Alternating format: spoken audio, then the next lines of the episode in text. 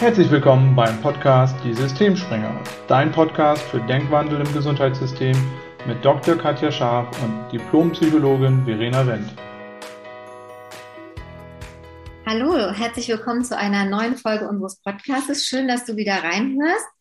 Heute könnte man die Folge nennen Psychotherapie mal anders. Und ähm, wir sind darauf gekommen, weil wir festgestellt haben, dass äh, Coaching gerade sehr en vogue ist und dass Coaching auch Medizin und Psychotherapie, also es wirkt manchmal so, als würde es das ablösen, wenn man so will. Und da haben wir uns einfach die Frage gestellt, lässt es sich irgendwie integrieren? Und deshalb die Frage an dich, Verena, ähm, wo siehst du Möglichkeiten oder wie nutzt du zum Beispiel Coaching-Ansätze oder Coaching in Psychotherapie? Also quasi ähm, Coaching-integrierte Psychotherapie im Gegensatz zu konventioneller Psychotherapie. Ist das möglich und wenn ja, wie machst du das? Ja, spannende Frage. Hallo Katja. Ähm, ich finde es ja an sich erstmal schon mal wichtig dazu zu sagen, dass Coaching kein geschützter Begriff ist. Also wenn wir über Coaching sprechen, muss man sagen, Coaching ist alles und nichts, weil Coaching ist überhaupt nicht geschützt. Jeder kann sich Coach nennen und als Coach irgendeine Leistung anbieten. Da ist überhaupt keine Ausbildung für erforderlich. Das finde ich erstmal schon mal wichtig. Deswegen kann man das immer ganz schwer so pauschal sagen. Ich kann die Frage höchstens ja ganz persönlich beantworten, weil ich habe auch nicht unterschiedlichste Coachings kennengelernt und gemacht, außer jetzt vielleicht mal so ein paar berufliche Sachen, die ich mal so im Führ Führungskräfte, Entwicklungsseminare oder sowas, die ich mal besucht habe, die auch so ein bisschen Coaching-Ansätze hatten. Aber das, was ich ja vor allem gemacht habe, ist, ich habe ähm, neben meiner Psychotherapieausbildung angefangen mit kontextuellem Coaching. Und vielleicht ähm, erkläre ich kurz, was das ist, damit man sich da ein bisschen was drunter vorstellen kann. Das kontextuelle Coaching ist von Stefan und Maria Krämer entwickelt und die haben Seminare angeboten ähm, zur beruflichen und persönlichen Weiterentwicklung. Und da habe ich viele Seminare besucht und habe dann irgendwann auch die Coaching-Ausbildung abgeschlossen. Und bei diesem Coaching-Ansatz geht es im Endeffekt darum, Dinge nicht auf der Inhaltsebene zu verändern. Ähm, was ich mit Inhaltsebene meine, ist, das ist so das, was messbar ist, was sichtbar ist. Also es ist leichter, das mal an einem Beispiel zu verdeutlichen. Wenn ich jetzt zum Beispiel einen Patienten habe und ähm, der ist depressiv, dann ist jetzt erstmal die Inhaltsebene, dass ich gucken kann, ähm, wie oft geht er zum Beispiel noch vor die Tür. Das könnte ich ja auch filmen, das ist messbar, das ist die Inhaltsebene. Und in vielen ähm, Therapien sind auch die Ansätze dann erstmal auf der Ebene, dass man guckt, dass jemand wieder mehr in die Aktivität kommt, dass er mehr rausgeht, dass er mehr unternimmt, weil das auch wichtig ist, um aus einer Depression rauszukommen. Und was man aber relativ schnell merkt, und da fand ich das kontextuelle Coaching so super spannend und hilfreich, man kommt immer an Grenzen. Weil man kann jetzt zum Beispiel mit, mit demjenigen besprechen, ja, was müsstest du denn machen, um weniger depressiv zu sein? Also du müsstest erstmal wieder deinen sozialen Rückzug, wie es so schön heißt, müsstest du reduzieren. Du müsstest wieder mehr vor die Tür gehen, dich mehr mit Freunden treffen, ne, weil verhaltenstherapeutisch erhöhst du damit einfach die Wahrscheinlichkeit, dass du positive Erlebnisse hast. Das wiederum ist gut für deine Stimmung. Also ist es wichtig, dass du das tust. So. Es bringt jetzt aber nicht so wahnsinnig viel, wenn du das jemandem einfach erzählst und sagst, so mach das doch mal, weil die meisten Menschen wissen das schon. Die wissen auch, dass es ihnen nicht gut tut, dass sie sich so zurückgezogen haben. Die spannende Frage ist aber, warum tun sie das denn trotzdem, obwohl sie wissen, dass es ihnen nicht gut tut? Und sie hängen da ja oft fest. Und da kommt jetzt das Kontextuelle ins Spiel weil da geht es jetzt nicht um diese Inhaltsebene, so nach dem Motto, mach mal das und das und dann geht's dir besser, sondern es geht eher darum zu gucken, was ist denn eigentlich im Hintergrund? Was läuft im Hintergrund ab? Und deswegen heißt das Ganze kontextuelles Coaching, weil es da um Kontexte geht. Und Kontexte sind sowas wie, ja, Denkmuster kann man sagen. Also ein, ein Denken, was jemand hat und was im Hintergrund abläuft und was auch zum Großteil unbewusst abläuft. Und diese Denkmuster sind letztlich die, die einen daran hindern, Dinge zu verändern. Weil oft hat man ja schon verstanden, dass es nicht gut ist. Man weiß schon, dass man es ändern sollte, aber man weiß halt nicht, wie man dahin kommt. Und im kontextuellen Coaching guckt man durch letztlich einfach nur durch Fragen, dass man die Denkmuster, die im Hintergrund ablaufen, aufdeckt. Und das kann eben sowas sein wie, dass jemand, der depressiv ist, sich zurückzieht, weil er Angst vor Ablehnung hat oder weil er Angst hat, irgendwie Fehler zu machen oder weil er, ähm, weil er ein schlechtes Selbstwertgefühl hat aufgrund von irgendwelchen Denkmustern. Und dann würde man eben über die Fragen da ansetzen und da wirklich was auflösen und verändern. Ähm, so dass auch Ergebnisse auf der Inhaltsebene, andere Ergebnisse überhaupt erstmal möglich sind. Ja, das ist spannend, weil für mich klingt das nach dem idealen Ansatz in Psychotherapie. Und ähm, ich selber habe Psychotherapie ähm, nach dem Tod meines Vaters erlebt. Da war das überhaupt nicht so, wie mhm. du es gerade beschreibst. Das heißt, ähm, das war sogar was, was ich da eher vermisst hätte. Und deshalb mhm. ist das spannend, wie du es eben auch sagst. Coaching ist kein geschützter Begriff und möglicherweise ist es deshalb manchmal auch ein bisschen verschrien. Also, ne, das ist so ja. ein bisschen in Amerika hat jeder, der was auf sich hält, einen guten Psychotherapeuten. In Deutschland hat man das Gefühl, hat mittlerweile jeder einen Coach. Und mhm. ähm, ähm, das ist ja ganz spannend, weil das ja eher wirklich ähm, Coaching heißt ja Hilfe zur Selbsthilfe. Und das wäre ja ein Ansatz, der in Psychotherapie extrem wünschenswert ist, dass man wirklich Absolut. Menschen wieder befähigt, ähm, ja, selber ähm, aus sich heraus Lösungen zu finden. Und mein Eindruck war eher, ich wurde so ein bisschen zurückgehalten und ähm, es war eher so, dass mir jemand sagen wollte, wie es denn geht, so wie du es ja. auch beschrieben hast. Ähm, jetzt, wo du das gesagt hast und wo du das ja selber auch ähm, erlebt hast, tatsächlich diese Ansätze. Gelingt dir das oder hast du Möglichkeiten, das in deine Arbeit einzubringen? Weil äh, für unsere große Vision Gesund im Gesundheitssystem wäre das ja wirklich eine ideale Möglichkeit, Coaching quasi wirklich qualifiziertes Coaching, wenn man so will, salonfähig zu machen und möglicherweise auch irgendwann abrechnungs- und erstattungsfähig zu machen, damit Menschen eben einen Zugang zu qualifiziertem Coaching haben. Und das kontextuelle Coaching ist da ja tatsächlich, so wie du es gerade beschreibst, wenn man das hört, einfach ein ganz individueller, einzigartiger Ansatz, den man auch in Therapie sehr gut verwenden kann. Also wie machst du es tatsächlich? Ja, absolut. Also ich mache es tatsächlich so ähm, schon seit einiger Zeit, dass ich das sehr viel in meine Therapien einfließen lasse, weil ich einfach gemerkt habe, dass die Veränderung auf der Inhaltsebene, und da wären wir ja auch wieder oft bei der Symptomreduktion, weil das sind auch wieder Dinge, die kannst du besser messen, das ist halt nur der eine Schritt. Und das ist der, den mache ich in der Regel zuerst. Also, dass ich gucke, ne, erstmal, okay, jemand hat eine Depression, dann mache ich klassisch verhaltenstherapeutisch auch Psychoedukation, dass derjenige versteht, was ist eine Depression, wie ist die entstanden, was kann ich jetzt machen auf der Inhaltsebene, damit es mir besser geht. Mehr Sport, mehr rausgehen, mehr positive Aktivitäten, weniger Rückzug und so weiter. Stressabbau, so. Und dann ähm, geht es aber eben drum so, und warum ist jetzt jemand in die Depression reingekommen? Und da geht es dann eben oft um die dahinterliegenden Muster. Und da ist man oft bei sowas wie, ja, zum Beispiel, ich will es immer jedem recht machen, ich will nirgendwo anecken. Und dann kann man gucken mit dem kontextuellen Coaching. Und das Gute ist, dass man bei der Methode immer wahnsinnig schnell am, am Kern ist, weil man im Endeffekt ähm, den ja erstmal so anfängt, dass man zum Beispiel den Patienten fragt, so was ist denn jetzt überhaupt deine Frage und deine Absicht? Was willst du denn verändern? Wo willst du denn hin? Und wenn er dann zum Beispiel sagt, ja, ich möchte gerne ähm, dass ich im Kontakt mit Menschen wieder freier bin, dass ich irgendwie nicht so viele Ängste habe, auf Menschen zuzugehen. Mein Ziel ist, dass ich, was weiß ich, auf der Arbeit Präsentation wieder halten kann, ohne dass ich ständig Angst habe oder so. Ähm, dann gucke ich mit ihm, okay, und was steht ihm jetzt im Moment noch im Weg? Was taucht denn auf, wenn solche Situationen sind? Was denkt er denn dann über sich? Und dann gucken wir meistens einfach, wo hat das angefangen? Und über die Fragen, wo hat das angefangen, ist man relativ schnell natürlich immer bei der Kindheit, bei den Eltern, bei sehr frühen Erlebnissen.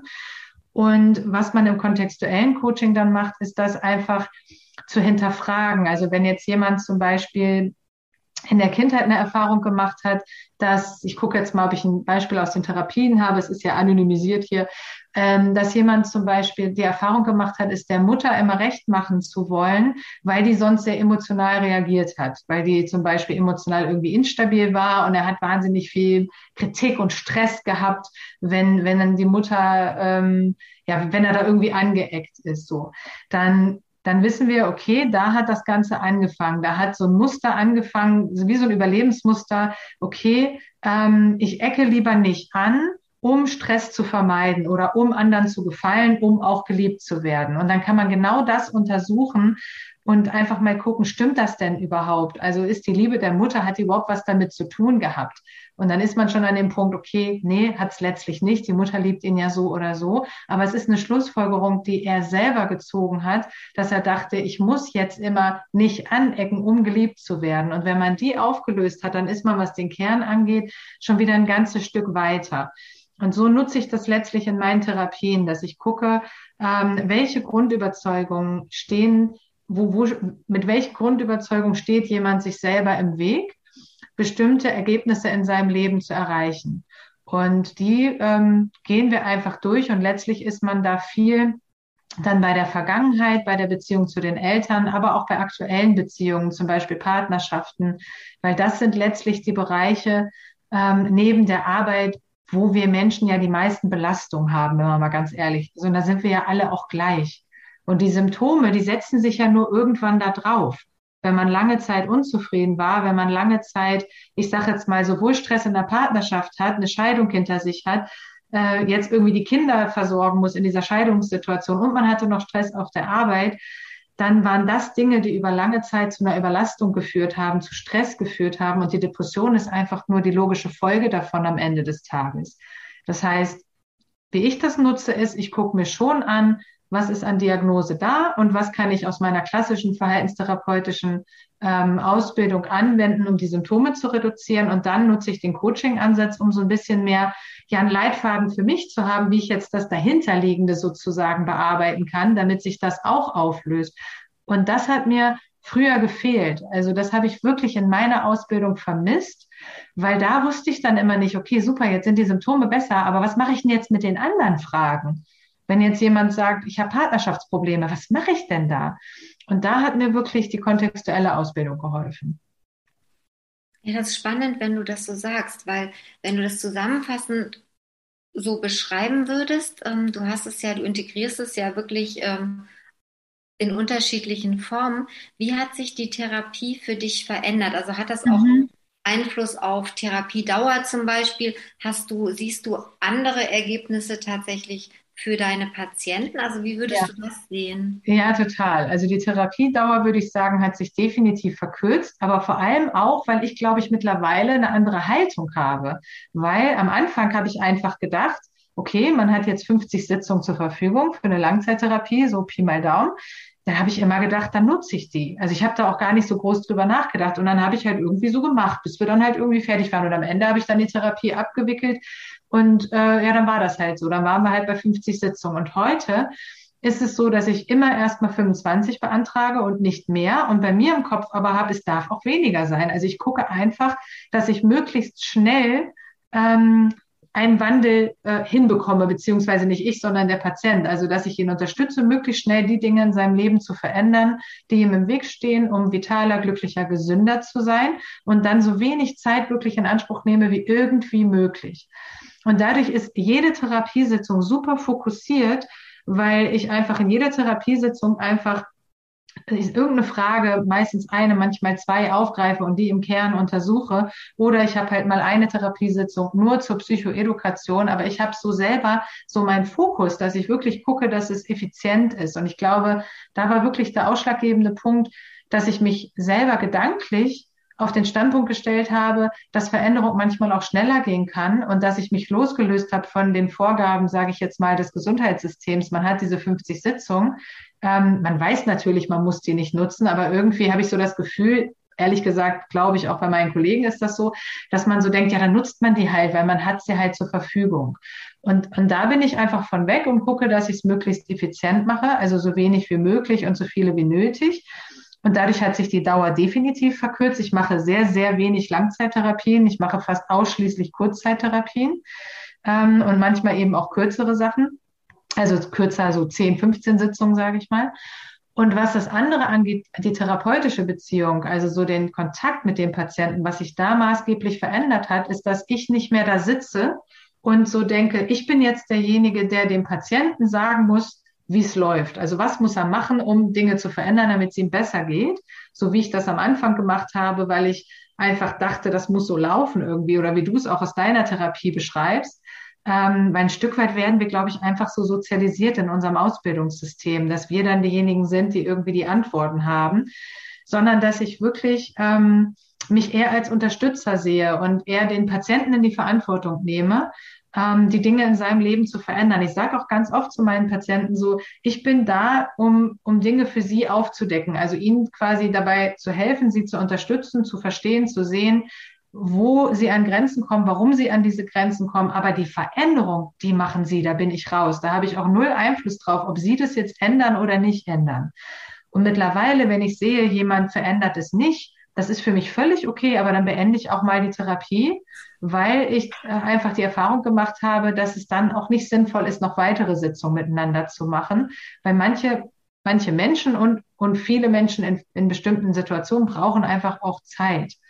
Und manchmal braucht auch ein Prozess Zeit und dann ist es sinnvoller, jemand fängt nach drei Jahren nochmal an und macht vielleicht nochmal eine neue Therapie, ähm, wenn er einfach an dem Punkt ist, wieder mehr Veränderung zuzulassen und andere Dinge in seinem Leben zu verändern. Also ich achte sehr drauf, dass auch Veränderungen stattfinden und ähm, dass ich das Gefühl habe, es bewegt sich vorwärts.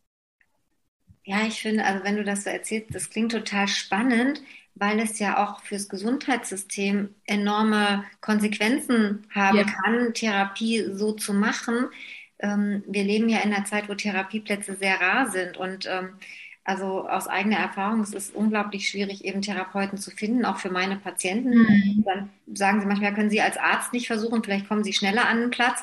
Da merkt man, wie schwierig das ist, auch wenn man selbst Vitamin B oder so hat, also Plätze zu finden. Und wenn man sich dann auf den Standpunkt stellt, okay, man kommt schneller durch die Prozesse mhm. oder man kann vielleicht auch Prozesse, die eben einfach noch nicht an der Zeit sind, so wie du sagst, auch beenden und jemandem die Chance geben zu sagen, kommen Sie wieder, wenn Sie bereit dafür sind. Mhm dann hat man ja auch Möglichkeit, Patienten anzunehmen, die gerade vielleicht auf Plätze warten.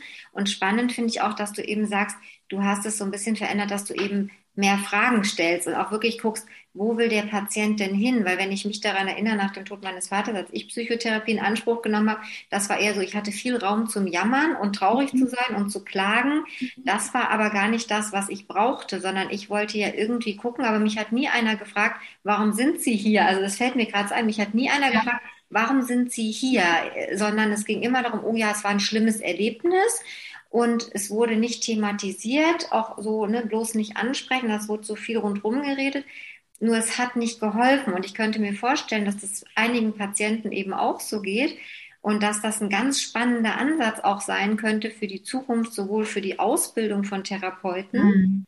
Mediziner genauso. Das kann man auch mal in einem anderen Podcast ja vielleicht beleuchten. Wie können Mediziner das nutzen? Aber eben für die Ausbildung als auch für die Patienten, ähm, dass eben qualifizierte Ansätze einfach Einzug finden, erstattet werden, eben mit der Absicht, Prozesse zu beschleunigen, effektiver zu gestalten und dem Patienten zu dienen. Aber wenn ich es richtig gehört habe, hast du ja auch viel davon gehabt, weil du ja auch ähm, durch diese Prozesse deine eigene Einstellung wandeln konntest. Und das klingt so, als würdest du auch erfüllter Therapie machen. Also nicht nur der Patient, Absolut. sondern ja.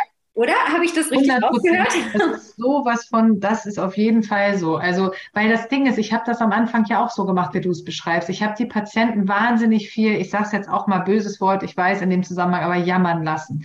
Ähm, das ist so. Also natürlich kommen die mit einem gewissen Leidensdruck. Und natürlich ist es wichtig, auch ähm, ein Stück weit empathisch zu sein und ähm, sich das auch anzuhören. Aber wir wissen ja alle aus eigener Erfahrung, da muss ich nicht erst eine Depression entwickeln, dass das nur sehr begrenzt hilft. Also das ist für den Moment mal ganz nett, irgendwie mal das Gejammer loszulassen und irgendwie auch mal rauszulassen. Aber es bringt mich ja null weiter. Ich habe ja dann erstmal nur gejammert. Ich habe Gefühle rausgelassen, aber im Endeffekt weiß ich dann überhaupt nicht, wie komme ich jetzt da raus oder wie kann ich jetzt was verändern oder wie geht's mir besser. Und als Therapeut ist das unheimlich anstrengend, wenn du nachher sechs oder acht Patienten am Tag hast. Und ich habe mal in einer Klinik gearbeitet, da hatte ich sogar 14 Patienten am Tag in kürzeren Gesprächen da wirst du irre, wenn du den ganzen Tag dir nur Gejammer anhörst. Also da war ich völlig, deswegen war ich sicherlich auch am Anfang meiner beruflichen Tätigkeit auch äh, sehr, sehr kurz, wenn nicht schon in einem Burnout, ganz sicher, weil dieses immer sich das anhören und irgendwie auch, ich hatte als Therapeut dann auch oft das Gefühl, ich werde von dieser Hilflosigkeit regelrecht angesteckt. Ich weiß gar nicht, was ich jetzt dagegen machen soll oder wie ich demjenigen jetzt in Anführungszeichen helfen soll, da rauszukommen. Und ähm, was dafür auch ganz wichtig ist, und das ist auch was, was ich beim Coaching gelernt habe, ist auch mal den Arsch in der Hose zu haben, auf gut Deutsch jemanden zu stoppen. Also auch wirklich mal den Mut zu haben, jemand, der jetzt wieder zum zehntausendsten Mal oder auch zum fünften Mal in dasselbe Gejammer verfällt und sagt, ja, aber mein Partner und der macht ja auch nicht und deswegen kann ich ja auch nicht, dass man dann wirklich auch mal sagt, und stopp mal eben.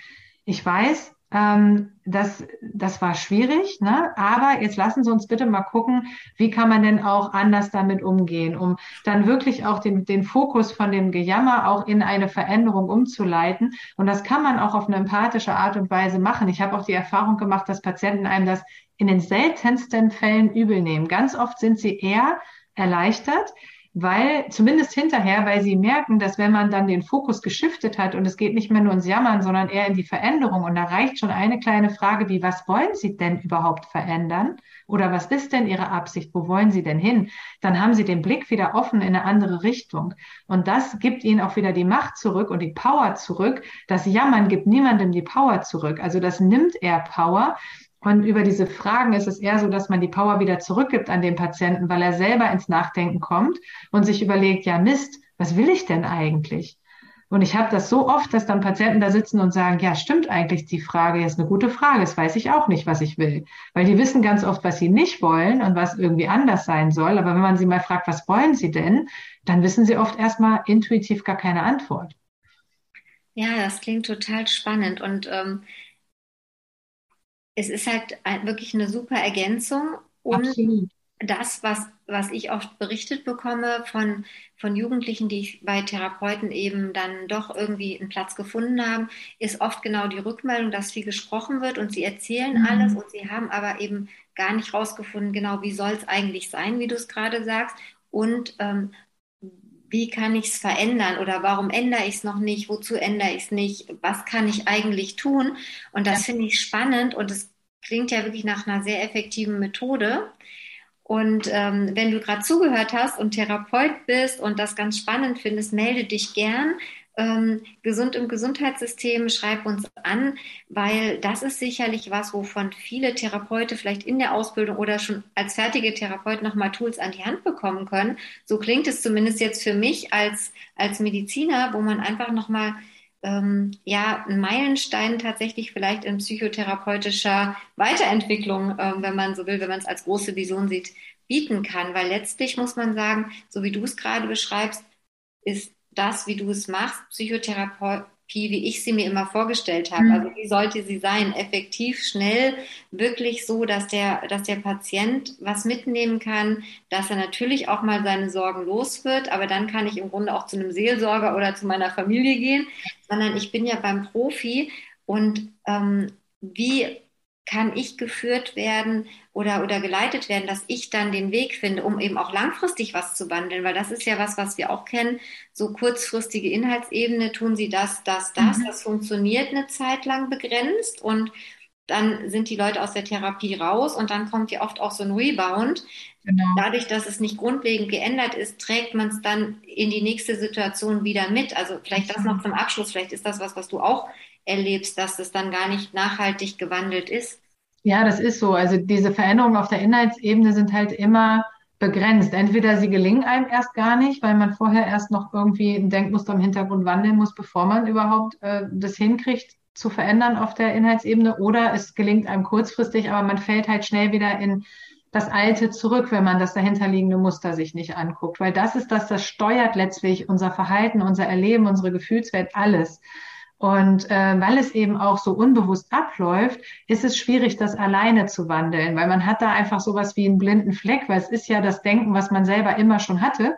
Und das ist für einen irgendwie Teil der DNA geworden. Das ist irgendwie so normal, das hinterfragt man nicht. Und da ist es unheimlich hilfreich, jemanden zu haben, der, der einfach von außen da drauf guckt und einen ganz anderen Blick hat und dann eben durch die Fragen einmal dahin führt, das eigene Denken mal grundlegend zu hinterfragen und zu verändern. Also das, das ist auf jeden Fall eine super Bereicherung und ich muss sagen, ich bin sehr, sehr dankbar dafür, weil es äh, mir mein, meine Arbeit als Psychotherapeutin, äh, ja, es hat einfach alles verändert. Ich bin mit sehr viel mehr Spaß und Freude dabei, auch mit sehr viel mehr Gelassenheit. Ähm, ich bin nie wieder in so Richtung Burnout gegangen. Also es hat mir auch sehr geholfen, da wirklich von wegzukommen. Und ja, es macht, macht mir einfach heute sehr viel mehr Spaß. Ja, super. Ich habe eine, eine Frage ist mir gerade noch so in den Kopf geschossen. Ähm, und zwar habe ich mich gefragt, du hattest ja am Anfang auch gesagt, ne, du hast ja auch Sachen bei dir aufgelöst und gewandelt. Und mhm. ich kenne das so, im Medizinischen haben wir relativ wenig Selbsterfahrung. Wir haben manchmal Wahlentgruppen oder, mhm. aber es gibt wenig. Und ähm, was würdest du sagen? Ähm, gerade so Stichwort ähm, Selbst, ähm, Selbsterfahrungsgruppen, die sind ja, soweit ich das weiß, bei euch auch sehr begrenzt und im langfristigen Verlauf gibt's die ja nicht mehr. Mhm. Ähm, und es klingt ja wirklich so, als hättest du quasi so den Doppelwopper mit der Aus- oder mit dem kontextuellen Coaching, mit der Ausbildung gefunden. Auf der einen Seite eben ein Mega-Tool für deine Patienten, aber eben auch bei dir. Würdest, was würdest du sagen, hat sich bei dir vorher viel gewandelt, bis du an dem Punkt warst, dass du eben so mit Patienten sein kannst? Ja, definitiv. Ja, weil ich ja auch, ich habe ja auch mir meine eigenen Dämonen angeguckt. Ne? Also ich sage jetzt mal, früher zum Beispiel ist mir unheimlich schwer gefallen, ähm, Patienten zu unterbrechen. Also ich habe die ganz viel reden lassen und ich fand es unheimlich schwer. Ich fand es immer so unhöflich, dazwischen zu grätschen, so dass ich teilweise eine Stunde lang fast nichts gesagt habe und die haben nur geredet. Und da ist man halt dann bei dem Jammern lassen, weil das, das können sie ja auch, da können sie auch einen Spiegel ansprechen. Das ist dann genauso effektiv. Da braucht man mich ja nicht für. Ne? Aber ich hatte selber eine Hürde, äh, Menschen zu unterbrechen, weil ich es selber unhöflich fand. Und ich wollte nicht unhöflich sein, weil ich dachte, das ist unempathisch. Und das habe ich dann gewandelt gekriegt, weil ich ähm, realisiert habe, dass es letztlich ja sehr empathisch ist, wenn ich möchte, dass derjenige da rauskommt. Also wenn ich sehe, wo er steht und wenn ich ihn dann ermächtige, da rauszukommen, da hat er ja mehr von, als wenn ich ihm empathisch zuhöre oder vielleicht sogar dann noch irgendwie das Ganze bestätige und sage, auch sie haben es aber auch schwer gehabt, das bringt ja auch niemandem was. Ähm, und von daher Definitiv. Also als Ergänzung ähm, für Selbsterfahrung, letztlich habe ich es dafür auch hauptsächlich gemacht, weil ich gemerkt habe, die Selbsterfahrung in meiner Ausbildung, die ist bei Verhaltenstherapeuten wirklich dürftig. Es sind nur ein paar Gruppen Selbsterfahrungswochenenden. Ähm, und danach, wenn man fertig ist, hat man gar keine mehr. Also mir hat das einfach nicht gereicht. Ich hatte das Gefühl, dass ich meine Baustellen noch mehr aufräumen möchte, um wirklich auch eine gute Therapeutin sein zu können, weil ich gemerkt habe, wie mir das im Weg stand am Anfang. Und dafür äh, habe ich es absolut nutzen können, ja. Ja, super. Ja, vielen Dank. Und da fällt mir auch ein, also wenn jetzt jemand zuhört, der vielleicht gerade Therapeuten ausbildet, der sagt, Mensch, das ist ein spannender Ansatz, gerne bei uns melden. Unsere Absicht ist tatsächlich, das Gesundheitssystem zu wandeln, ähm, Grenzen, Denkgrenzen zu sprengen. Wir nennen uns nicht ohne Grund die Systemsprenger. Wir wollen Systemgrenzen, Denkgrenzen, Muster, die uns begrenzen, ähm, einfach mal von einem anderen Blickwinkel betrachten. Und ähm, wenn jemand das hört, ähm, meldet euch gerne bei uns. Ähm, das wäre tatsächlich toll, weil Verena, wenn man dich so sprechen hört, also so einen Psychotherapeuten hätte ich mir damals gewünscht, jemand, der oh, mein Jammern unterbricht und der, ja, der mir einfach aufzeigt, okay, wo willst du hin? Und es ist auch okay, wenn jemand sagt, ich brauche gerade noch das Leid, dann auch zu sagen, okay, dann behalte es, dann melde dich, wenn du bereit bist und was genau. ändern willst. Das heißt nicht, dass dein Therapieplatz weg ist, aber dann komm halt wieder, wenn du bereit bist. Das äh, klingt für mich einfach nach einem ganz neuen, großartigen Ansatz und ähm, sicher mit viel Potenzial. Also vielen Dank, dass du deine Erfahrung gerade geteilt hast.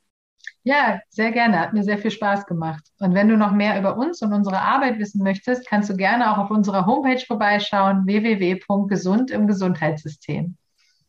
Vielen Dank, Verena. Gerne. Und vielen Dank fürs Zuhören. Bis demnächst. Genau, bis bald.